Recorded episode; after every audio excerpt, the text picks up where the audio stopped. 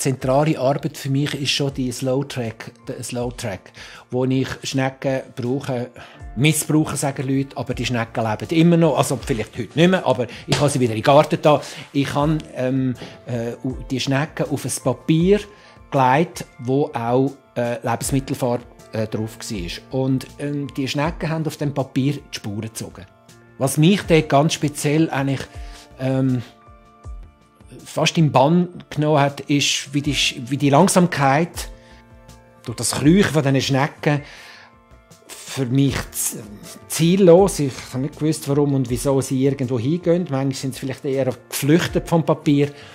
Manchmal haben sie sich aber auch irgendwo kennengelernt. Man sieht auch zwei Schnecken, wie sie miteinander irgendwo sich kennenlernen, sich beschnuppern.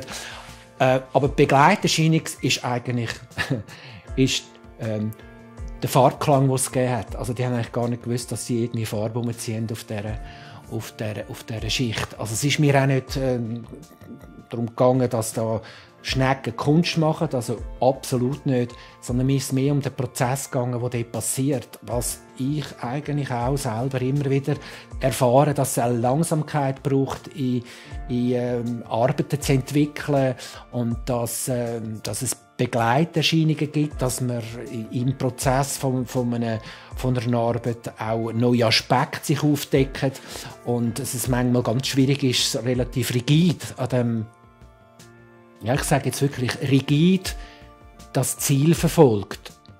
Ähm, ich glaube, es ist immer ganz wichtig, äh, die Augen offen zu halten und aber auch wieder Zeit zu haben, nichts zu machen, nur zu beobachten, nur, nur zu schauen, was, äh, äh, was mit einem selber passiert.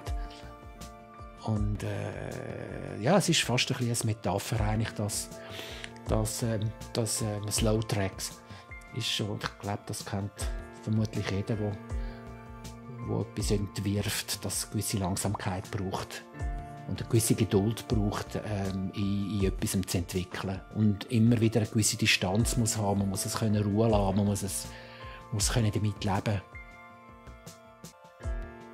also ich habe Bauzeichnen gelernt und habe